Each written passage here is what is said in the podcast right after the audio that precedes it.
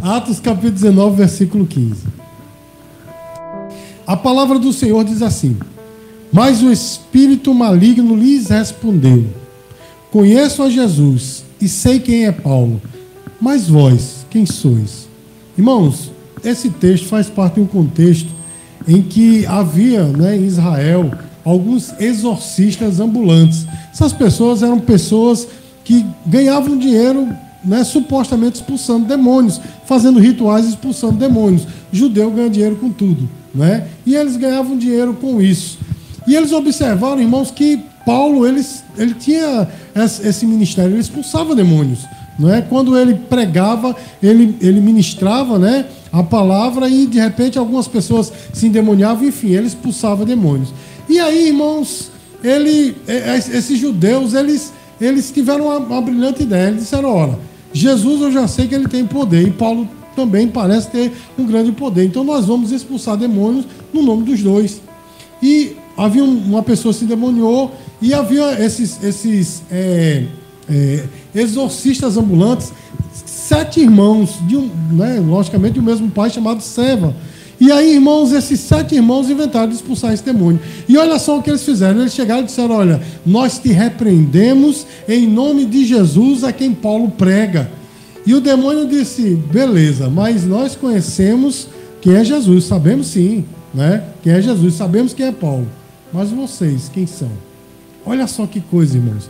Esses filhos de Seva, meus queridos, eles aprenderam de uma maneira muito dura que ser conhecido aqui na terra não tem peso no reino espiritual. Porque aqui na terra eles eram conhecidos como homens que expulsavam demônios. Eles eram conhecidos como exorcistas ambulantes, mas não tinha peso nenhum no reino espiritual, irmãos. E eles aprenderam isso da maneira mais dura possível. Sabe por quê, meu irmão? Porque o demônio simplesmente deu uma surra neles, tirou a roupa deles e mandou eles embora para casa. Eles foram para casa totalmente humilhados, lapeados, arrebentados não é? E humilhados de uma maneira assim descomunal, porque, irmãos, olha só que coisa. Os, os demônios não conheciam eles. Vocês quem são? Conhecemos Jesus, lógico. Paulo é servo de Jesus, conhecemos Paulo também. Mas vocês quem são? Olha que coisa, irmãos, eles não eram é, conhecidos no inferno. Portanto, meus queridos, os demônios não se incomodavam com eles, não sabiam nem quem era. Meu irmão, a pior coisa do mundo né, é as pessoas não saberem quem a gente é, né? né? Tem, inclusive, meus queridos, é, a minha família tem uma, uma, uma brincadeira interna que a gente estava assistindo uma vez aquele desenho é, Kung Fu Panda, né? E chega lá um, um, dos vilões do Kung Fu Panda, ele diz assim: Eu sou o poderoso, né? Eu sou o poderoso tal. Aí um, uns bichinhos lá falam assim: Poderoso quem? Eu sou aquele que fez, fez o quê? Não é? Então, a pior coisa do mundo, irmão, é quando a gente acha que alguma coisa não é ninguém. Não é? Ninguém conhece a gente. E assim, meu irmão, eram com os filhos de Seva. Mas uma coisa aqui me chama a atenção, irmãos. Me chama a atenção o seguinte: é que o demônio disse assim: Nós sabemos muito bem quem é Jesus e conhecemos Paulo. Aí eu pergunto: por que aqueles exorcistas não eram conhecidos pelos demônios, mas Paulo era conhecido? Por quê? Certamente Paulo incomodava o inferno.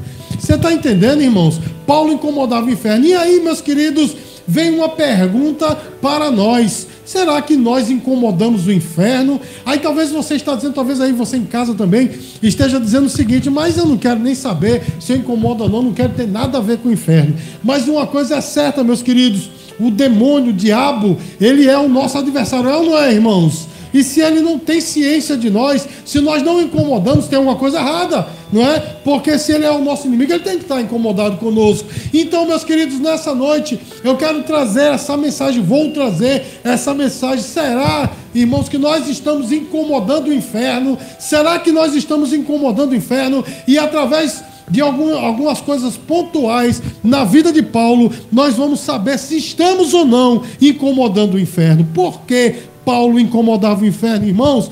Paulo incomodava o inferno porque ele era um crente de verdade. Amém, queridos? Olha só, amados, o que é que ele diz lá em Gálatas, capítulo 6, versículo 17. Ele diz assim: Quanto ao mais, ninguém me moleste, porque eu trago no meu corpo as marcas de Cristo. Irmãos, Paulo era um crente de verdade, porque ele havia passado por diversas coisas, mas nunca deixou o evangelho. Aqui nesse texto ele fala de marcas né? Marcas de Cristo. A gente gosta de filosofar em cima dessa marca, dessas marcas, né? Marca da obediência, marca da pregação do evangelho. Mas quando ele falou isso, ele estava falando de marcas de verdade, né? Se os irmãos lerem, depois os irmãos leem lá em 2 Coríntios, no capítulo 11, você vai ver que ele fala lá que ele levou cinco quarentenas menos um, ou seja, eles nos davam as 40 chibatadas, davam 39, por causa não sofrer muito, né? Não chegava a dar os 40, mas cinco vezes aconteceu isso. Ele foi apedrejado, quase morto. Ele teve naufrágio três vezes. Os irmãos entendem, irmãos? E tudo isso ele passou, mas não deixou a Cristo, ele era um crente de verdade. Aí eu pergunto, meus queridos, o que é que acontece conosco?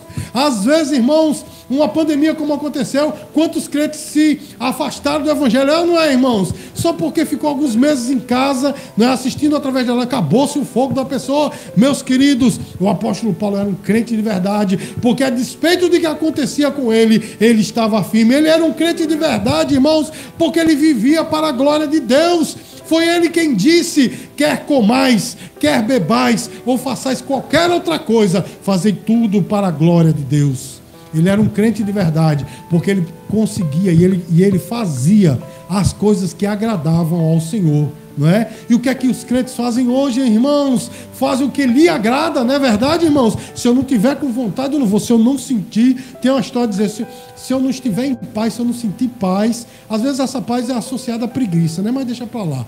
Não é? Se eu não sentir paz, eu não vou, eu não faço. Irmãos, ele disse: quer comais, quer bebais, ou façais qualquer outra coisa, fazei tudo para a glória de Deus. Irmãos, o apóstolo Paulo, ele era um crente de verdade, porque ele também estava ancorado na palavra de Deus. Ele disse ao seu filho na fé Timóteo, 2 Timóteo 3,16: toda escritura é inspirada por Deus e útil para o ensino, para repreensão, para correção e para educação na justiça. Meus queridos, o apóstolo Paulo tinha uma certeza na palavra. Amém, queridos? Ele costumava dizer: Uma coisa eu sei, não é? Porque ele tinha certeza da sua fé em Deus. Amém, amados? Eu pergunto a você: você tem fé realmente na palavra? Ou esse livro, o que é que ele é para você? É apenas um compêndio? É apenas algo que você coloca debaixo do braço e vai para a igreja no domingo? Ou ele é a sua regra de fé e prática? Ou tem algo, alguma revelação, né? alguma coisa maior do que a palavra para você? Porque se tiver, meus queridos, nós temos que aprender com Paulo, que estava ancorado nas promessas de Deus, na palavra. E é isso, meus queridos, o que hoje nós precisamos entender, nós como crentes, que a palavra de Deus é a maior profecia, é ela que nos guia, é ela que nos alimenta, e não é, os shows né, que existem por aí, os shows pirotécnicos do meio né, gospel que acontece. Não estou falando de show de música, mas os shows aí, as línguas estranhas, a, a, os mover, os, os rodado e etc. Que, as revelações que tem por aí, não é isso que alimenta a alma do crente, não é a palavra. E olha só, irmão, por que isso incomodava o inferno? Inferno. Sabe por quê, meu irmão? Porque ser crente de verdade quer dizer que pode até matar o corpo, mas ele está vivo para o Senhor. Você pode dizer glória a Deus, irmãos? Paulo ele era um crente de verdade, porque ele havia morrido para o mundo. Ele disse também em Gálatas 6,14: O mundo está crucificado para mim e eu para o mundo. Os irmãos entendem, irmãos? Ele era um crente de verdade, ele incomodava o inferno porque ele tinha morrido para o mundo. Quando ele fala que o mundo está crucificado para mim, já não tem mais valor algum. Irmão, se ele morreu, quem é que poderia matá-lo? Não é? Isso incomodava o inferno. Irmão, se ele morreu, como é que o diabo ia tentá-lo? Se aquilo já não valia mais nada para ele, não é, irmãos? É aquela história. Como é que você é tentado por uma coisa que não lhe atrai? Não é verdade, irmãos? Isso incomodava o inferno, incomodava o inferno, porque ele considerava as coisas do mundo como nada. Não é? As Bíblias mais antigas tra traz o texto, é, a, a, expressão esterco. Ele considerava as coisas do mundo como esterco. Não é? Olha só o que, é que ele diz, meus queridos, em Filipenses 3,8. Deveras considero tudo como perca, como perda, por causa da sublimidade do conhecimento de Cristo, meu Senhor, por amor do qual perdi todas as coisas e as considero como refúgio. As Bíblias antigas diz esterco, né? Para ganhar a Cristo. Meus irmãos, o apóstolo Paulo ele era um crente de verdade, porque o mundo para ele não valia nada, não é? E a gente tem que meditar: será que o mundo tem valor para mim? As coisas do mundo têm valor para mim? Às vezes, até é, é, é, mais valorizado do que o Evangelho, é mais valorizado do que a sua própria igreja, do que os seus irmãos em Cristo, não é? Quantas vezes a gente bota a mão no ombro de uma pessoa do mundo e diz: esse daqui sim é melhor do que muito crente? Não é assim, meu irmão? E eu sei que tem pessoas aí online que tá dizendo: não, mas eu tenho aquele amigo, aquela amiga, meu irmão, uma pessoa irregenerada que tem no, no, no, nos, nos seus conceitos, né? nos seus valores, o mundo no coração não pode ser o melhor amigo de um crente. Você está entendendo, irmãos? O crente deve morrer para o mundo e o mundo para ele. Quando o crente ele é assim, um crente de verdade, incomoda o inferno. Você está entendendo, meu irmão? Quando o crente tem esses valores, o inferno se incomoda não é? O inferno, meus queridos, fica em polvorosa porque existe um crente de verdade. Diga glória a Deus, meu irmão. Porque Paulo incomodava o inferno. Ele incomodava o inferno porque ele tinha uma visão real do mundo. Ele disse em Romanos 3:23, todos pecaram e destituídos estão da glória de Deus. Na minha versão diz aqui: todos pecaram e carecem da glória de Deus. Ele não tinha uma visão desfocada do mundo, não é legal aquilo ali, aquela pessoa é muito boa, aquela instituição, aquilo ali é, é demais sabe? O mundo não é tão ruim assim, não. Eu, eu, afinal, faço parte do mundo, eu tenho que estar no meio dele. Meu irmão, Paulo disse: todos pecaram, inclusive nós, mas nós somos pecadores regenerados. Você está entendendo? Ele tinha uma visão real do mundo, meu irmão. Ele viu os homens como eles são, como pecadores. A gente fica divinizando as pessoas, não é, meu irmão? Um, um, artista diz: Não, agora eu sou cristão, pronto. É praticamente um Deus, as pessoas se dobram diante dele. Não é assim, meu irmão?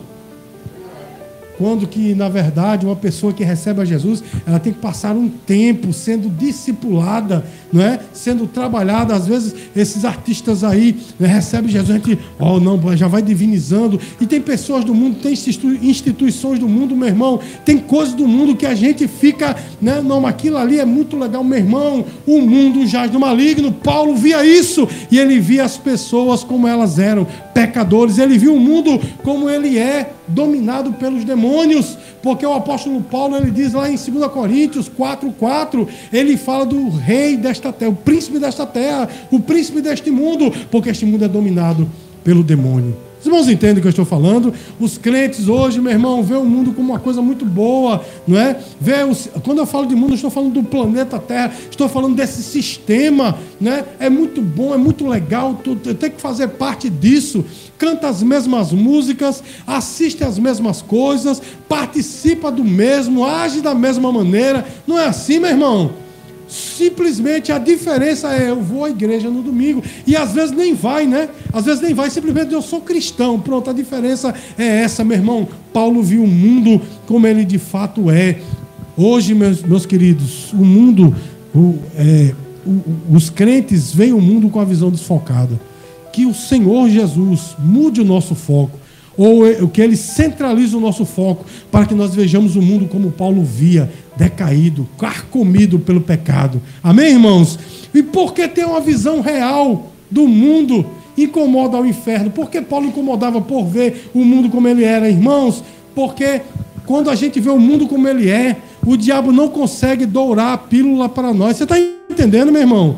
Porque muitas vezes é, nos é apresentado um divertimento, uma coisa que a gente, não, isso é muito, isso é muito legal, é muito bom. O diabo doura a pílula de uma forma que a gente pensa que é bom. Não foi assim que ele fez com Jesus? Ele disse: Olha, em todos os reinos do mundo eu te darei, se tu prostrado me adorar. E ora, meu irmão, ele estava oferecendo ao dono do universo as glórias do mundo, olha só, e ele estava adorando de uma forma, é aquela história, meus queridos, é uma pessoa vender gelo a um esquimó, não é? Mas esse gelo aqui é muito legal, você precisa dele. E dependendo do vendedor, meu irmão, o esquimó vai comprar o gelo, não é assim? E o diabo ele faz isso, ele dora a pílula.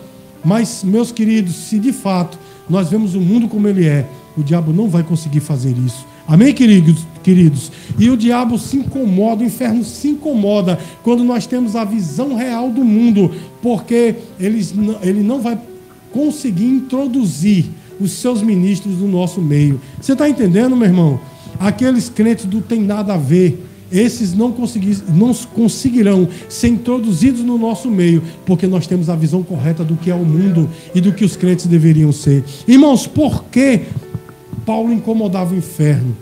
Ele incomodava o inferno porque ele via o evangelho da maneira correta. Ele tinha a visão correta do Evangelho. Sabe como ele via o Evangelho, irmãos? Como o poder de Deus. Romanos 1,16 ele diz: Pois não me envergonho do Evangelho, porque é o poder de Deus para todo, para a salvação daquele que crê, primeiro do judeu e também do grego. Irmãos, como é que as pessoas veem o Evangelho hoje? As pessoas veem como causa de ganho, não é verdade? Aqueles que estão para cá do púlpito querem ganhar dinheiro, não é verdade? E aí inventam, engendram diversas mentiras para ganhar dinheiro. E quem está para lá do púlpito também, não se engane não. Tem pessoas que não vão para a igreja para adorar, vão para a igreja para receber não é? vão, vão dizimar para ter mais, vão para a igreja para ser abençoado de alguma forma. Não é assim, irmãos? As pessoas estão vendo a igreja, o evangelho desse jeito, como causa de ganho. As pessoas veem a igreja como curral, curral eleitoral. As eleições estão vindo aí, meu irmão. Os políticos já estão começando a se a cercar da igreja, na é verdade. Esses dias eu vi, meu irmão, Cabo Daciolo levar Ciro Gomes para a igreja. Ciro Gomes estava lá com aquela, aquela cara de bêbado dele, né? O, o Daciolo com a Bíblia assim, ele lá. Parece até que está valendo, estava demais. Na igreja lá. Irmãos, tem outros por aí, ateus, viu, meu irmão? Ateus convictos, os irmãos sabem de quem eu estou falando, não é? Que foi fazer um encontro com pastores de, da esquerda, não é? Gleice Hoffmann, aquele Haddad, o próprio Lula já fez encontro. Meu irmão, três ateus estavam lá, mas porque querem se assenhorar da igreja como curral eleitoral. Cuidado. E não, não, não só esses políticos, mas os daqui, né? Os de perto né? Vai ter agora eleição para deputado. Pode esperar, meu irmão, como as igrejas vão lotar.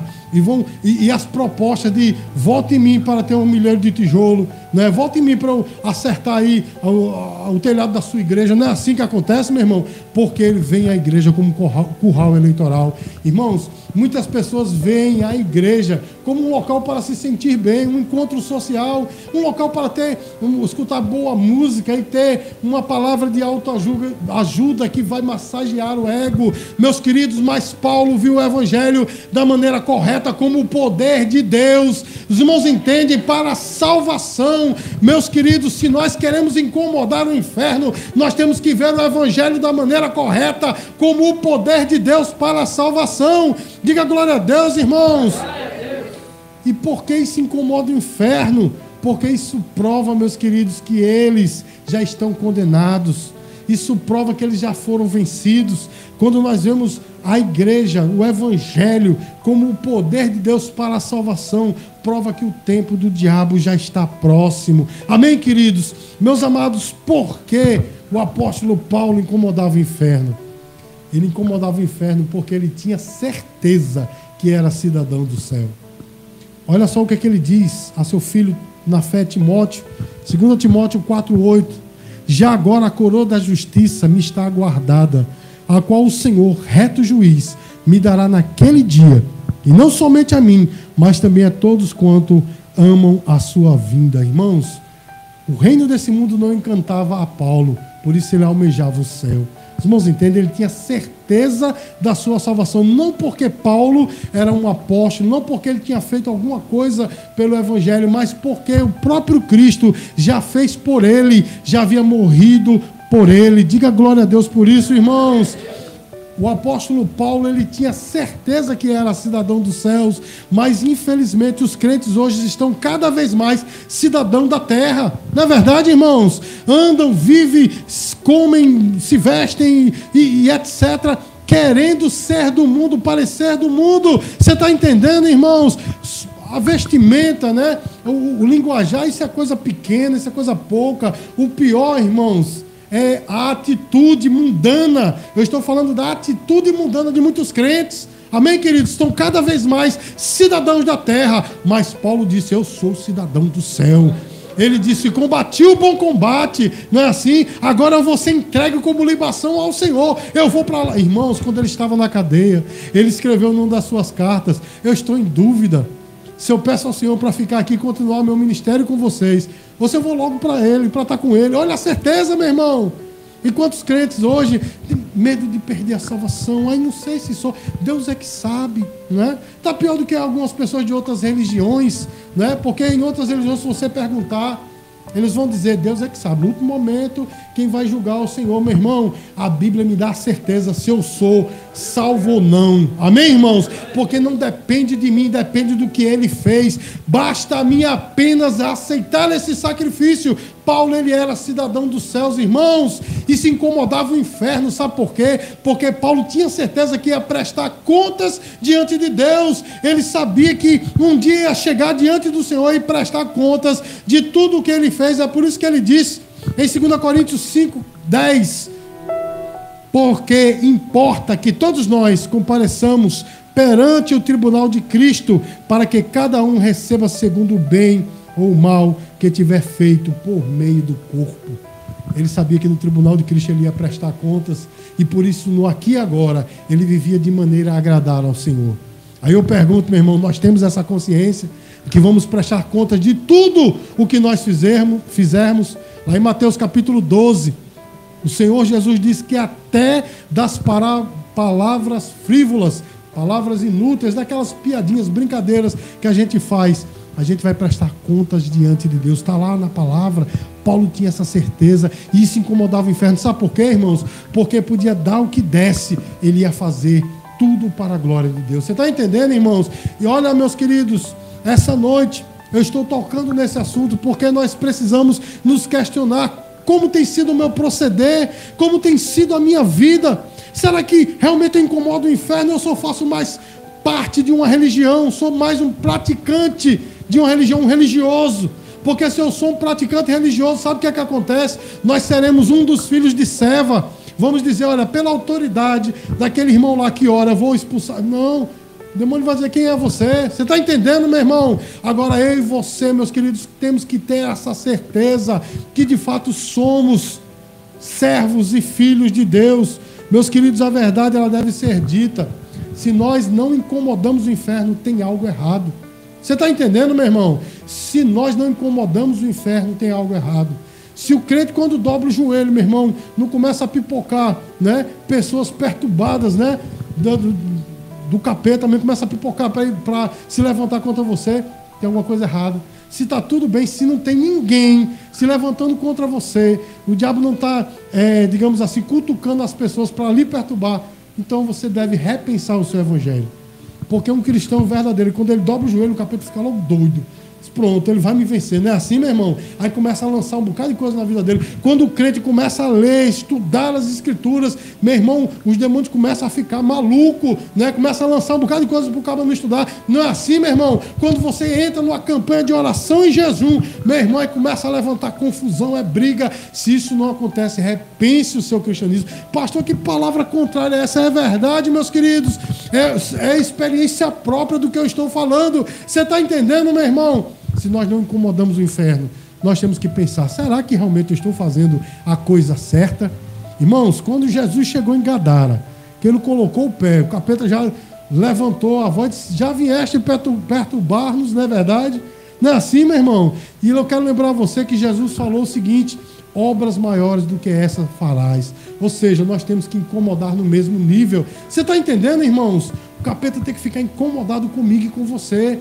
Amém, queridos? Você está entendendo? Então, se nós não estamos incomodando o inferno, nós temos que repensar a nossa atitude. Mas se nós queremos incomodar o inferno, nós devemos fazer como Paulo fez. Devemos imitar Paulo, porque ele era um crente de verdade. Ele não era é, um crente meia-boca, como dizia meu sogro, não era um crente meia-boca. Ou seja, não tinha uma conversão psicológica, não era um convencido, Paulo era um convertido. Você está entendendo, meu irmão? Por isso ele incomodava o inferno. Se eu quero incomodar o inferno, tem que ter a visão real do que é o mundo. O mundo não é bom, não, meu irmão. A Bíblia diz que nós somos peregrinos e forasteiros. Sabe o que isso quer dizer? Você não é daqui, não, meu irmão. Você é de lá, você é do céu. Nós estamos passando uma temporada aqui.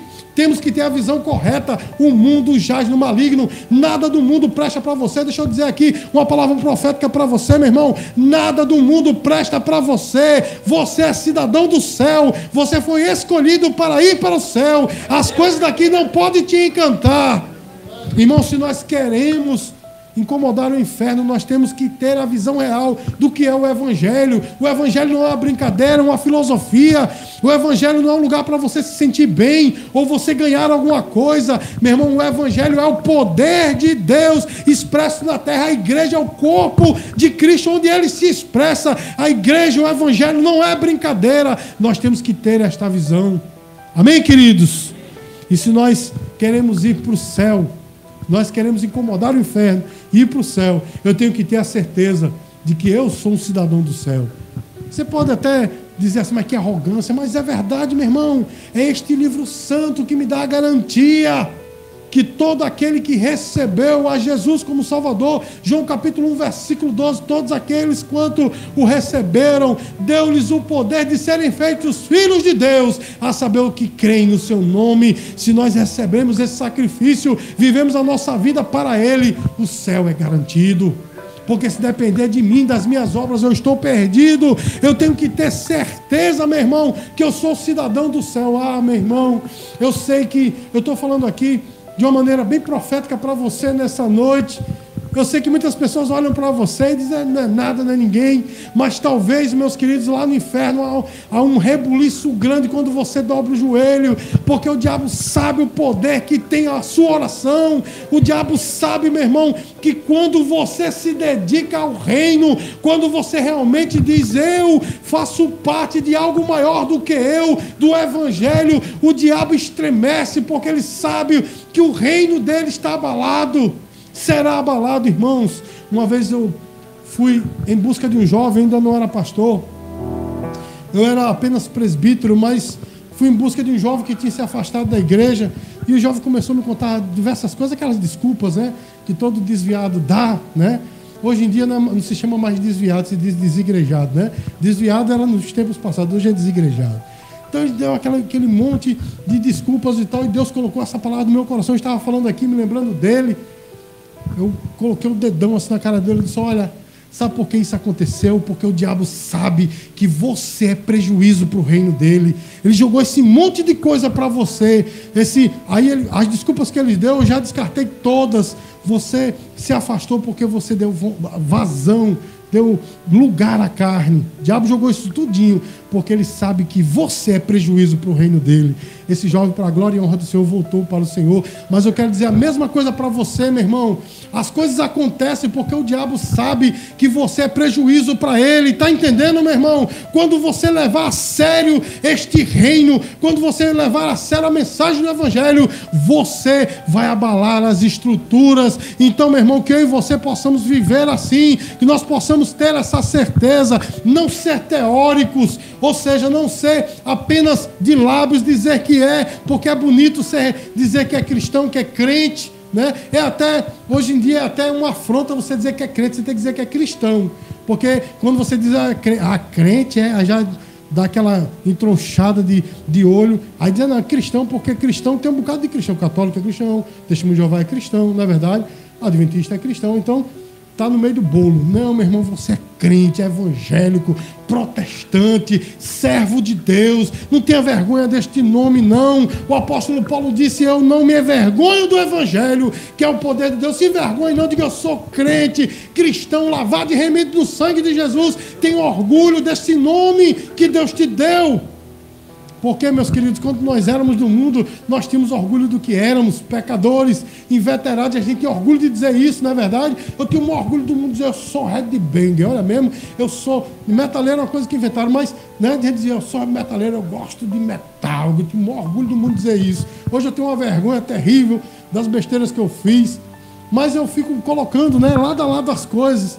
Hoje eu não posso ter vergonha de dizer, eu sou crente, lavado e remido pelo sangue de Jesus. Amém, amados? Eu não posso me envergonhar, eu tenho que me orgulhar, porque Deus, Criador dos céus e da terra, morreu por mim e me deu o seu sangue como propiciação pelos meus pecados. Ele pagou um preço que eu não poderia pagar. o preço da justiça de Deus, que clamava por justiça porque eu pequei. E Jesus pagou por mim, eu tenho que me orgulhar. Então, meus queridos, que nós levemos esse evangelho à verdade, ou seja, de verdade. Que nós sejamos realmente crentes fiéis para abalar o inferno. Amém, irmãos? E quando você dobrar o joelho, você pode não estar sentindo nada. Você pode não estar, né, tendo aquela, aquela brisa espiritual, mas sabe de uma coisa: o, o inferno se estremece porque você é perigoso para o inferno. Amém, queridos? Vamos terminar esse culto cantando louvor ao Senhor.